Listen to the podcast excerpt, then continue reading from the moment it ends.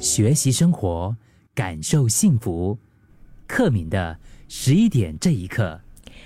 你有时候会不会就突然想要买一束花，让我们的平淡的生活加入这一束花？我相信这是永远不会过时的一种仪式感，也是让我们的枯燥的黑白转为彩色的最简单的一个小伎俩啊！植物们呢，尤其是花这个东西，我觉得。就是不管它看起来是优雅还是野蛮，它是属于那种，哦，是狼还是奶，它都有一种瞬间改变空间氛围的影响力和生命力。我记得以前我一个朋友对花的理解是比较，就是他是觉得说，哎，鲜花啊这些啊，或者是插花啊，就应该是在。呃，比如说一些特殊的时间，或者是登台演出什么的时候，才有花花草草进入视野的空间。但是因为我是一个很爱花的人，哪怕是那种小花小草的，我也是觉得就真的是非常可爱啊。慢慢慢慢的，他就发现说，哎，是哦，原来花跟人之间也可以是很亲和、很贴近的关系。我们不用总是得像传统花道一样的规矩而有距离，呃，有一些插花艺术，我觉得真的是就是很有美感，但是有点严肃，就是它的美感让我产生了距离，让我觉就是觉得我不大敢靠近它哈，就是不一定非得要那种认认真真、整整齐齐的，呃，也当然就是。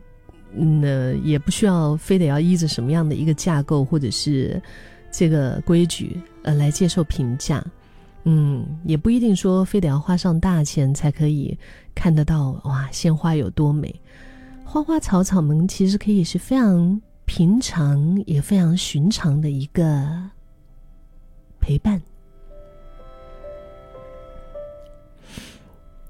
有时候在家里面呐，如果是身边。有一些植物们陪伴着你，就应该也是会少了一些孤单的感觉吧，对吗？因为他们是有生命的，嗯。你可以千里迢迢，特别沙丘花市去寻宝，你也可以就是走过路边的花店呢、超市啊，就是进去挑个一两支、一两盆鲜花也不错。因为现在你看呢，在新加坡大部分的超市。都有卖鲜花，无论是盆栽的，或者是那种新鲜的一束一束的，有很多的选择。当然，你也可以在踏青的时候，山林间野草丛里面，就是顺便摘下几朵。虽然你也可以唱路边的野花不要采哦呵呵，有一些就是路边很可爱的野花，我觉得真的就是它有一种不一样的美吧，可以随手摆放在房间的一个角落。又或者是用心的挑一个适合的花瓶、一个花盆来插，然后累的时候看一下它们，抚慰一下你疲惫的心和你疲劳了好久的眼睛。偶尔认真修剪、换水，其实真的是能够分散我们紧绷的情绪。每次在帮我的那些花呀、绿啊那些在修剪。枯叶啊，有虫害的叶子的时候，或者是换土的时候，我整个人其实是属于在非常放松的一个状态的。就是这种单纯又美好的一个疗愈的力量，送给自己，也可以说是平淡生活当中的小小的情趣吧。你也可以送给重要的人，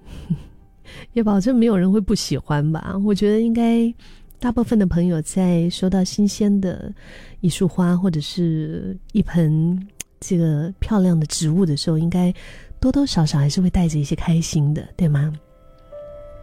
我这两天在我的房间里面种了一盆粉红色的玫瑰，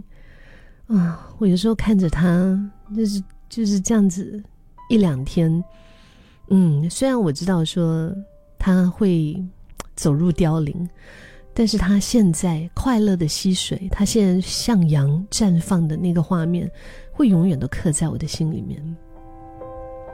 有时候短暂的一种黯然之后，我心里也会想，这些花其实是不是正因为明白自己生命的短暂，所以他们才懂得在还可以绽放的时候，他们就尽全力的伸展呢？也不用去比较隔壁的花开的有多大多美，也不用在乎人类对他的期许，他就用自己本来的方式活着，